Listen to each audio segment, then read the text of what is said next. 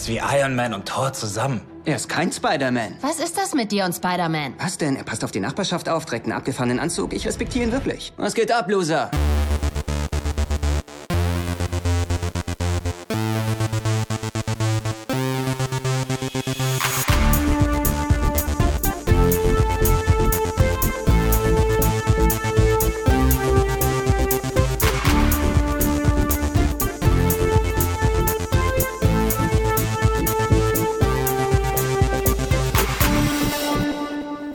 Herzlich willkommen zu Krempelcast Folge 61. Hier ist der Movie Steve zweimal angeteasert. Jetzt ist es endlich soweit. Hier kommt eine kurze, schnelle Folge mit meiner Besprechung zu Spider-Man Far From Home, dem neuen Film im Marvel Cinematic Universe. Kurze Vorbemerkung, eigentlich hatte ich mir das Ganze ein bisschen anders vorgestellt, hatte gedacht, ich mache wieder so den Couch-Plauderer und äh, stelle den Film meiner Frau vor, die jetzt nicht mit in der Pressevorführung war. Das habe ich ja schon ein paar Mal gemacht. Ich glaube auch bei Spider-Man Homecoming. Und ich dachte, wir sitzen schön zusammen wieder und ich erzähle ihr einfach, wie der Film war. Und während ich das erzähle, nehme ich das gleich als Podcast. Muss ich nicht doppelt quatschen. Habe außerdem jemand, der Rückfragen stellen kann, der quasi die Rolle der Zuhörer einnehmen kann. Das wäre ganz schön gewesen. Sie hätte auch Lust drauf gehabt, wäre dabei. Jetzt habe ich den Film aber gesehen und muss sagen, eieieiei, schwierig über den zu sprechen, ohne irgendwas zu spoilern. Und ihr kennt mich, wir haben das in den letzten Folgen jetzt öfter mal thematisiert und irgendwann müssen wir das ganz große Fass, was sind Spoiler, was sind Twists, was darf man sagen, was darf man nicht sagen, auch irgendwann noch mal in einer riesigen Diskussionsrunde mit mehreren Leuten gern aufmachen. Ich habe da meine ganz persönliche Meinung dazu und die kennt ihr, wenn ihr diese Sendung regelmäßig hört. Ich versuche immer sehr, sehr spoilerfrei zu bleiben und wirklich sogar auf Inhaltsangaben zu verzichten und so gut wie gar nichts zu erzählen. Das mache ich immer. Die meisten Hörer finden das auch gut. Neulich gab es auch mal eine Rückmeldung, hieß es, ja, wäre doch schön, wenn du das so machst wie andere Podcasts auch mit einem spoilerfreien Teil und einem Spoilerteil, wo man dann ins Detail gehen kann. Das finde ich in diesen Kurzbesprechungen immer ein bisschen schwierig, denn es stellt sich immer so ein bisschen die Frage, für wen ist das? Für wen will man das nochmal nacherzählen, wenn es denn keine tiefgründige Filmanalyse ist? Wenn wir sowas machen wie unsere großen Rück Rückblicksfolgen, die wir gemacht haben, unter anderem zum MCU, dann geht man natürlich in Details rein und dann interpretiert man und dann spricht man ganz klar auch über Spoiler und Handlungen. Diese Folgen sind aber primär sowieso gedacht für Leute, die die Filme gesehen haben. Wenn man jetzt aber eine Review macht für Leute, die es nicht gesehen haben, will ich immer gern spoilerfrei bleiben. Worauf will ich hinaus mit dieser Vorbemerkung? Diesmal breche ich mit dieser Tradition und werde es ein bisschen anders machen. Ich werde einen komplett spoilerfreien Teil machen, der wird sich aber auf ganz wenige Sätze beschränken und dann werde ich spoilern, aber das sei an dieser Stelle versprochen. Es werden milde Spoiler sein. Ich werde keine wirklichen Handlungsknackpunkte verraten und nicht genau die Story zusammenfassen und nacherzählen, was da passiert. Das kann man sich angucken, aber es sind ein paar Sachen, die vielleicht ein bisschen was vorwegnehmen. Meine Einstellung wäre, schaut euch den Film ohne das an, aber es gibt immer wieder ein paar Leute, ein paar Hörer, ich habe auch Freunde und Verwandte, die gerne sagen, ach, mich, mir macht das nichts, erzähl doch ruhig mal was. Den würde ich trotzdem nie alles verraten, weil ich einfach will, dass sie selbst erleben. Aber für die ist quasi dieser Teil, wo ich sage, ja, okay, ich kann euch noch ein bisschen was an die Hand geben, vielleicht wollt ihr noch ein bisschen was an Futter, um zu entscheiden, ob ihr den Film guckt oder nicht. Und so werde ich es diesmal eben auch machen, dass es wirklich einen Spoiler-Teil gibt. Aber wie gesagt, das wird trotzdem kein Ich spoiler den Film durch Teil, sondern es wird ein für Leute, die sagen, na, ein bisschen Entscheidung brauche ich noch, ich überlege noch mal, ein bisschen was interessiert mich auch. Ich habe es bei diesem Film diesmal so gemacht, dass ich mir nicht mal den finalen Trailer angeschaut habe. Ich hatte den Teaser gesehen, mich sehr, sehr gefreut und habe dann, es hat sich zufällig so ergeben, das ist ja in meinem Job online als Online-Redakteur, der auch über diese Filme berichtet, nicht immer möglich. Wir stellen ja auch die Trailer online. Aber hier hat es zufällig gepasst, dass ich den Trailer nicht gucken musste, sozusagen beruflich. Und deshalb habe ich ihn einfach vermieden und habe gesagt, gut, dann guckst du ihn nicht und habe nur hier und da ein bisschen was im Netz natürlich aufgeschnappt, was man so mitbekommt an Spekulationen, aber wirklich nicht viel gewusst. Und das will ich euch auch ermöglichen und deshalb nachher dann nochmal der Hinweis. So, das war jetzt die Vorbemerkung und jetzt geht's eben los. Ich komme direkt aus der Pressevorführung, war heute Nachmittag in München. Das war weltweit wohl sogar die erste Pressevorführung. Der Film war schon zu sehen irgendwo international. Es gibt ja schon die ersten Stimmen im Netz, aber Pressevorführung war das jetzt tatsächlich die erste. Deutschland ist jetzt nach und nach dran. Und äh, das Embargo läuft jetzt in dieser Woche eben auch ab. Eine Woche vor Start. Spider-Man Far From Home heißt der Film, der 23. Film im Marvel Cinematic Universe. Wenn ihr nicht wisst, was das MCU, das Marvel Cinematic Universe ist, dann empfehle ich euch an dieser Stelle nochmal, diese Eigenwerbung muss erlaubt sein, einfach um das auch hier abzukürzen, die Spezialfolgen, äh, zum Beispiel Folge 39 und dann noch ein paar, die dazugehören. Da haben wir schön das MCU aufgearbeitet, erklären wirklich alles von Anfang an, am Anfang auch spoilerfrei, später gehen wir dann in die Filme in der Tiefe, aber wenn ihr damit nichts anzufangen wisst, dann hört euch das bitte an, das will ich jetzt nicht alles nochmal vorwegnehmen. Ähm, wenn ihr mit Spider-Man nicht so bewandert seid, wenn ihr nicht wisst, liest, wo war da jetzt der letzte Stand, welche Filme gehören dazu. Das ist eben alles ein bisschen schwierig. Ich habe online einen Artikel, wenn ihr einfach mal googelt Spider-Man-Filme Reihenfolge, dann solltet ihr auch den sehr schnell finden auf pcmagazin.de. Da habe ich auch nochmal zusammengefasst, welche Filmreihen mit Spider-Man gab es denn bisher, welche muss man in welcher Reihenfolge gucken und was gehört zusammen, denn da gehört nicht immer alles zusammen. Also wenn ihr wirklich da noch äh, wirklich unbedarft seid, keine Ahnung habt, hört den alten Podcast, lest euch diesen Artikel durch. Ähm, ihr könnt natürlich auch woanders googeln, könnt bei Wikipedia euch schlau machen, aber da habe ich es eben auch schon mal zusammengefasst und dann kommt ihr auf den aktuellen Stand und dann wird Spider-Man für euch erst interessant. Also wir haben jetzt eben den 23. Film im MCU und der zweite volle Film mit dem neuen Spider-Man insgesamt, der fünfte Auftritt von Tom Holland als Spider-Man. Und äh, gedreht wurde der Film wieder von John Watts, der auch schon Spider-Man Homecoming gemacht hat. Ja, Spider-Man Homecoming war ja so eine Highschool-Komödie, möchte ich es jetzt mal grob umreißen. Also äh, Teenie Highschool-Komödie der 80er trifft Superheldenfilm, trifft Coming of Age und das äh, bisschen durchgemixt oder geremixed. Ähm, und dann kam dieser ganz wunderbare Film heraus und jetzt war eben die Frage, wie soll es weitergehen?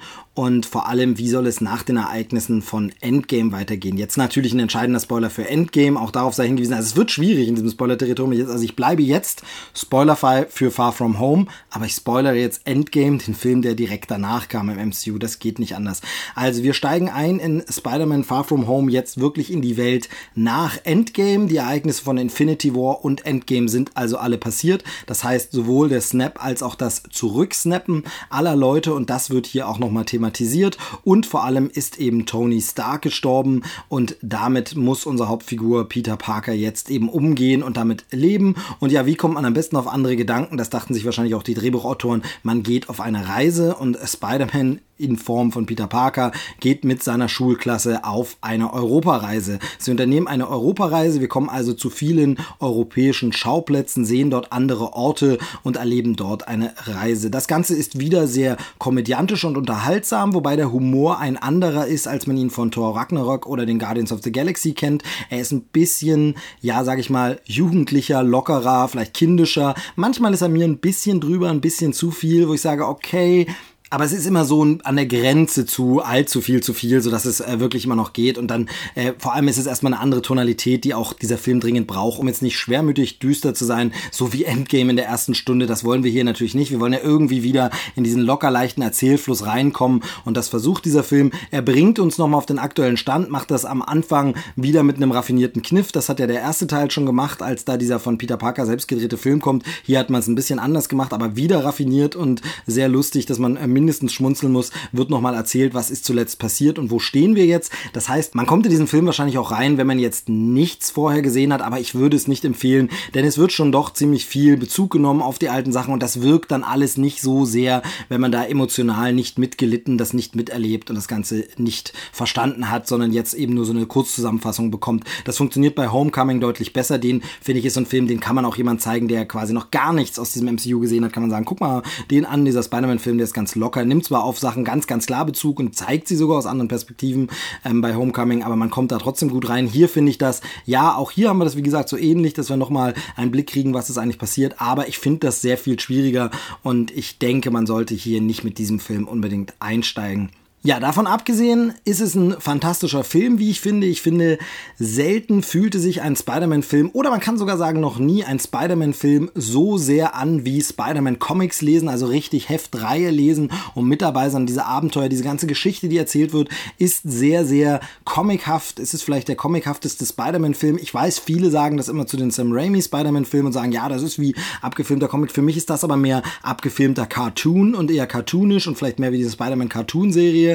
Hier ist es wirklich mehr wie ein Comic, eine Comic-Heftreihe, die natürlich ein Comic ist, die natürlich ein bisschen unrealistisch Science-Fiction-Fantasy-Elemente hat, die aber einfach äh, in den Charakteren verwurzelt ist, wo es um Figuren geht, die uns lieb sind, die wir wiedersehen, mit denen wir immer wieder Abenteuer erleben und so sie begleiten. Und von daher ähm, ist das hier wirklich für mich, das ist wie das filmische Äquivalent zum Comic-Lesen einer Heftreihe, einer Spider-Man-Reihe. Wie gesagt, wir sehen viele Charaktere wieder, die wir schon kennen, alle wichtigen Charaktere. Es gibt ein paar Fragen aus Endgame, die aufgelöst werden, die wir uns vielleicht auch angesichts der Charaktere äh, gestellt haben. Die werden hier aufgelöst, die werden beantwortet. Andere Sachen werden im Vagen und Ungenauen gelassen und ich glaube, das wird das MCU dann wohl auch so beibehalten. Aber es ist auf jeden Fall eine runde Fortführung und Kevin Feige hat in einem Interview ja nochmal gesagt, dass das hier wirklich noch zu dieser Phase dazugehört, zur Infinity Saga. Das ist noch ein Teil der Story und tatsächlich merkt man das vor allem allem in den ersten Minuten, in den ersten, ja, in der ersten Stunde des Films nochmal ganz deutlich oder ersten halben Stunde ganz deutlich, dass wir hier wirklich nach Endgame sind und da erstmal ankommen in dieser Welt und uns wieder festigen müssen. We've been working for many years on Infinity War and Endgame and Spider-Man Far From Home. Those were the films that were culminating the entire Infinity Saga of the MCU. And as we were working on Endgame, we realized that the true end of the entire Infinity Saga, the final film of Phase 3 had to be Spider Man Far From Home because, spoiler, we lose Tony Stark at the end of Endgame. And the relationship between Peter Parker and Tony Stark is so special over the five films that Tom Holland has portrayed Spider Man in the MCU that we needed to see where his journey went and see how does Spider Man step out of the shadow of his mentor, Tony Stark, and become the true hero that he was always meant to be And it's for that reason that Endgame and Spider Man Far From Home are two, essentially two pieces of the same story. And it's not over yet until Spider Man Far From Home.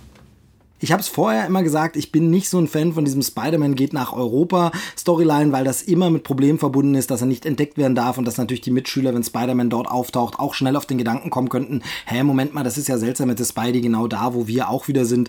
Und das finde ich immer schwierig, man manövriert sich da in so eine Ecke und das ist so ein Abenteuer, was man natürlich eigentlich gern erzählt, wenn man nichts mehr zu erzählen hat, wenn man sagt, alles ist auserzählt in New York und das hat natürlich dieser Spider-Man jetzt hier noch nicht, aber weil es schon so viele Spider-Man-Filme gab, die dann auch in New York gespielt haben, wollte man das Ganze wahrscheinlich umgehen und hat gesagt, okay, dann machen wir das jetzt eben und gehen nach Europa. Und ich bleibe auch nach dem Film kein Fan dieser Idee, finde aber, wie es gemacht wurde, wie es umgesetzt wurde, wie es erklärt wird, das alles ganz vernünftig und ordentlich, sodass das am Ende kein großer Störfaktor ist, sondern ganz okay funktioniert für mich und äh, dem Ganzen keinen Abbruch tut. Denn der Film bietet sehr, sehr viel, sehr, sehr Gutes. Allen voran die Action, die Set-Pieces, die Plansequenzen, CGI-Plansequenzen, in denen man Spider-Man-Action sieht, die sind wirklich fantastisch, fulminant, bombastisch und haben die ein oder andere richtig raffinierte Kameraidee und Perspektive äh, auch Action-Momente, wie sie so passieren, so Kleinigkeiten, kleine Feinheiten. Das ist wirklich richtig, richtig toll inszeniert und ähm, ja, also den Panels, äh, in denen Spider-Man sich waghalsig durch die Gegend schwingt, steht das in nichts nach, sondern ist einfach so spektakulär und toll. Haben wir Spider-Man noch nie gesehen und das Ganze ist wirklich äh, krass und schön anzusehen. Das hat man ja gerade nach Endgame, nach dieser Bombastschlacht so ein bisschen gedacht, wie will man das denn jetzt noch toppen? Toppen tut man das vielleicht nicht, sondern man geht in eine andere Richtung. Man sagt, wir gehen vielleicht näher ran, wir machen eine andere Perspektive und wir lassen uns ein bisschen was einfallen und hier ist der Regisseur wirklich sehr, sehr raffiniert. Zusammen mit seinem Kameramann arbeiten sie wirklich tolle Szenen aus und setzen das brillant um. Das ist sehr, sehr toll. Inhaltlich sind wir sehr, sehr zeitgemäß wieder. Das haben die Marvel-Filme ja immer, dass sie irgendwie, obwohl sie diese Superheldengeschichte von uralten Superhelden erzählen, also Figuren, die es schon ganz, ganz lange gibt, fällt ihnen ein, was gerade der Zeitgeist ist und was am Puls der Zeit ist und rein zufällig kommt wieder etwas, was hier absolut dazu passt, wo man sagen muss, wow, also es könnte nicht aktueller sein, diese Bezüge, das ist ja wirklich fantastisch, ähm, richtig schön. Das heißt, dieser Film funktioniert auch über die bloße Story hinaus und da vielleicht sogar noch besser. Es ist so, dass mir die Charaktere manchmal ein bisschen zu kurz kommen. Vielleicht, ich muss da sehr viel mitdenken mit den Charakteren, also mir so mit äh, vorstellen, was da passiert ist, was in ihnen vorgeht. Da finde ich, war das in Homecoming teilweise noch ein bisschen deutlicher äh, herausgearbeitet. Natürlich, äh, dass Peter Parker jetzt so ein bisschen trauert und leidet wegen dem Tod von Tony Stark, das ist okay. Aber gerade dieser ganze Punkt, ähm, wir, äh, es endete ja am Ende mit einem sehr, sehr, äh, ja, sag ich mal, für Spider-Man, zumindest für seine kleine Welt, sehr dramatischen überraschenden Cliffhanger-Schluss, der letzte Teil. Und ich finde, das wird hier zum Beispiel nicht so sehr ausgeführt, wie es könnte. Da könnte man viel tiefer gehen. Das funktioniert aber natürlich auch nicht, weil man dann nach Europa geht und dann sehr, sehr schnell von einer Station zur nächsten hetzt und da gar nicht die Möglichkeiten gibt, dass die Figuren mal Zeit haben, sich wirklich auszusprechen, auszudiskutieren, sich zu reflektieren. Und so bleiben ein paar Charakterentwicklungen ein bisschen auf der Strecke. Deshalb muss ich sagen, wird das wahrscheinlich äh, über kurz oder lang nicht mein Lieblings-MCU-Film sein, aber es ist ein fantastischer Spider-Man-Film, der wirklich toll funktioniert in der Action und richtig, richtig gut gemacht ist und einfach gute Laune garantiert, gute Witze, wie gesagt, die so an der Grenze zu vielleicht ein bisschen zu viel, aber ähm, nehmt den Neffen mit rein oder die Nichte und ähm, habt einen schönen Abend oder eure Kinder, wenn sie schon im Alter sind ähm, und habt einfach einen wunderbaren Kino-Ausflugabend und äh, ihr werdet sehen, wie sie sich an bestimmten Dingen freuen und an anderen Dingen kann man sich selber auch freuen, wenn man einfach mal jugendlich war. Und ich glaube, das waren die meisten von uns. Und als Jugendlicher gelebt hat, geliebt hat, gelitten hat, dann findet man da schon vieles wieder und wird sich da erinnert fühlen an viele Gedanken, Sorgen und Dinge, die man selbst erlebt hat. Also von daher, das funktioniert. Von daher für mich ein sehr guter Spider-Man-Film, ein sehr guter MCU-Film, aber nicht der beste und vielleicht mit ein paar kleineren Schwächen nicht perfekt rund, weil wie gesagt dieses Setting schwierig ist. Da hat man sich äh, in so einen in so ein Setting begeben, das einfach es auch schwierig macht, da was viel besser. Also ich wüsste nicht, wie man dieses Setting sehr viel besser und toller erzählen könnte. Warum man das gewählt hat, ich weiß es nicht so richtig, habe eine Vermutung, was äh, eine Figur, die im Trailer ja kurz äh, angesprochen wird, schon äh, Jake Gyllenhaal betrifft, warum dieser Charakter vorkommt. Der ist ja aus dem Spider-Man-Comic-Universum sehr, sehr bekannt und ich glaube, dass der deshalb vorkommt, weil man jetzt eben viele andere Dinge schon gemacht hat, teilweise doppelt gemacht hat durch diese bisherigen ganzen Verfilme und gesagt hat, okay, wir machen jetzt was ganz anderes, was wir noch nicht verwendet haben, was bisher noch außen vor war. Und das ist natürlich gut, das ist frisch, aber dadurch schränkt es die ganze ganze Erzählung ein bisschen ein, denn eigentlich müsste man bestimmte Dinge, die die Amazing Spider-Man-Filme gemacht haben oder die eben die Tobey Maguire Spider-Man-Filme gemacht haben, ja nochmal besser erzählen und das wird sicherlich hoffentlich auch irgendwann kommen.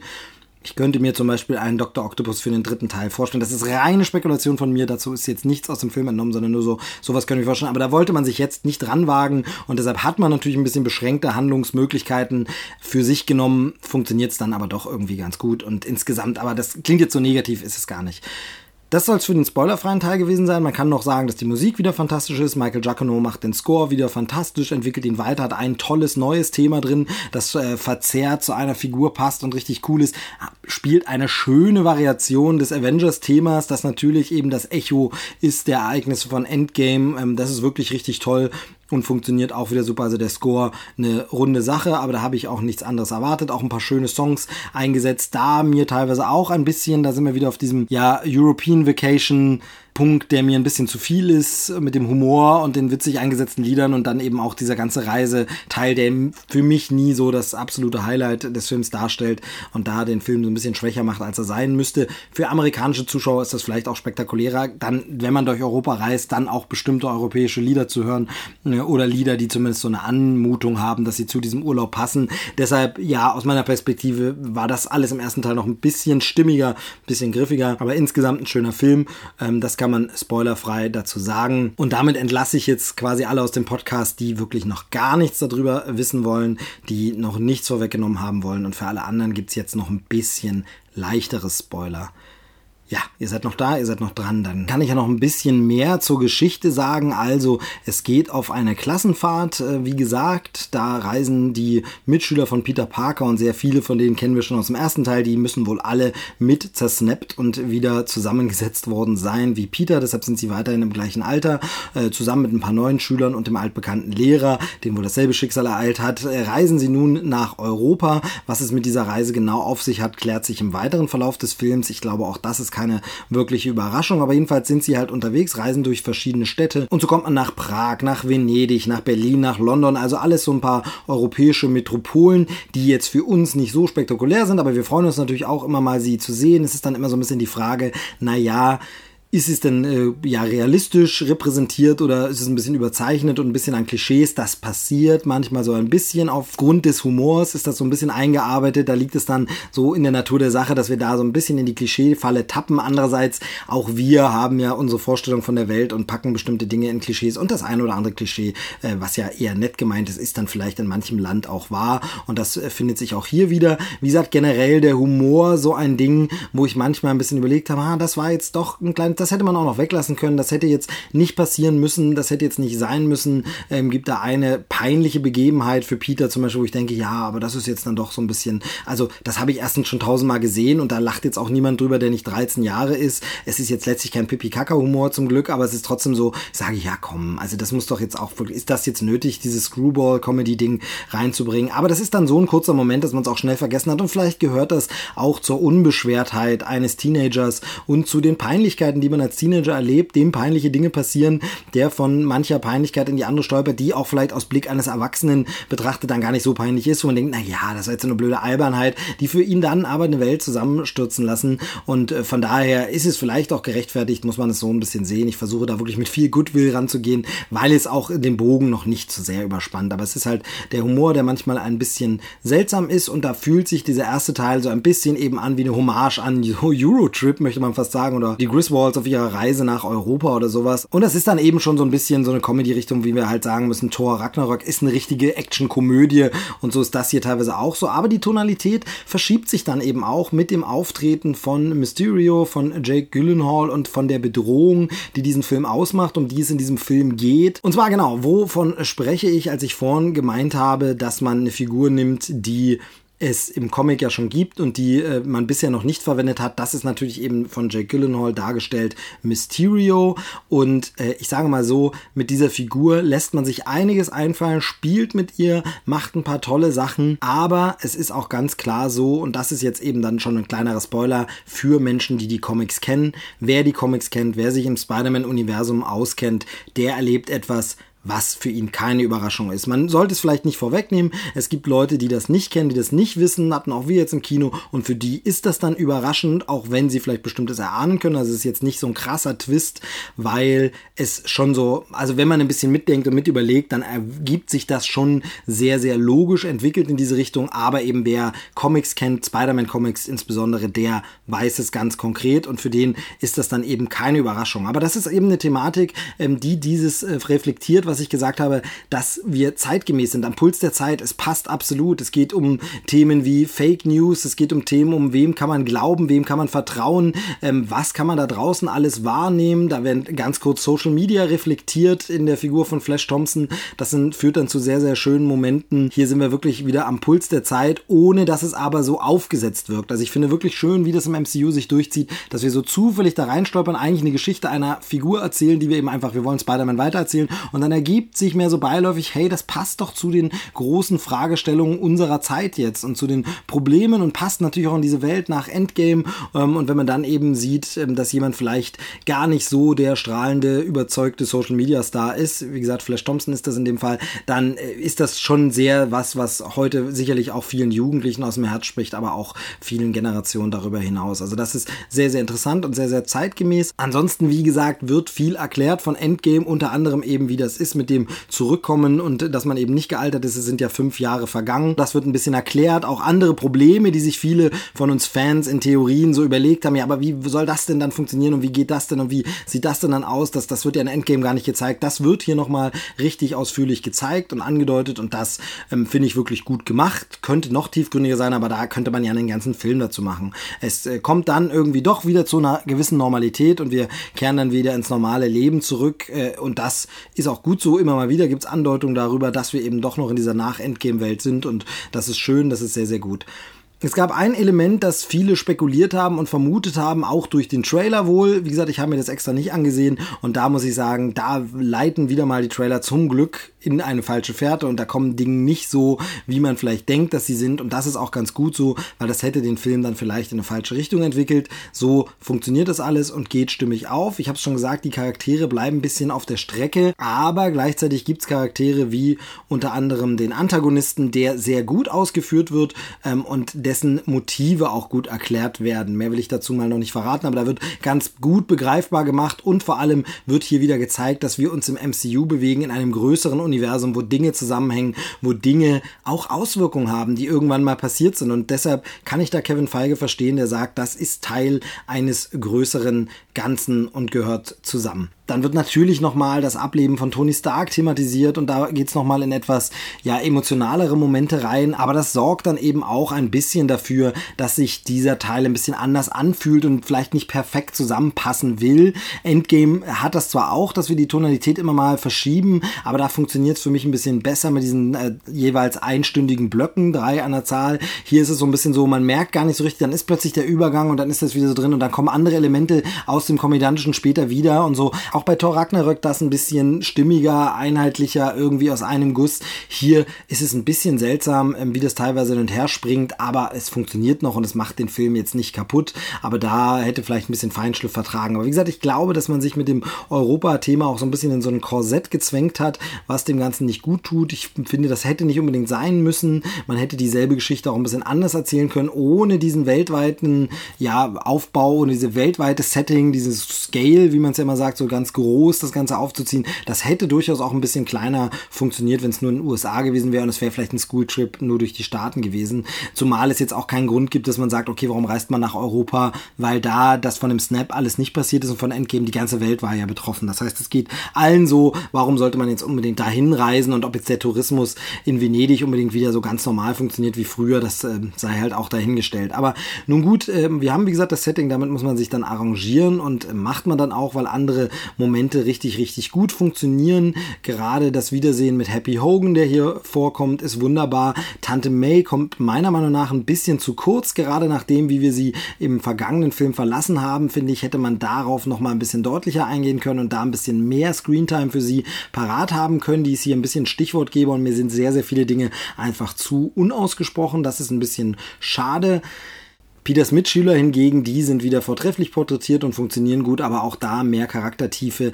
Dafür ist wenig Raum. Manchmal ist es dann eine kleine witzige Nummer, wo einfach der Charakter nochmal so bleibt, wie schon im vergangenen Film. Aber da tut sich nicht ganz so viel. Das ist ein bisschen schade.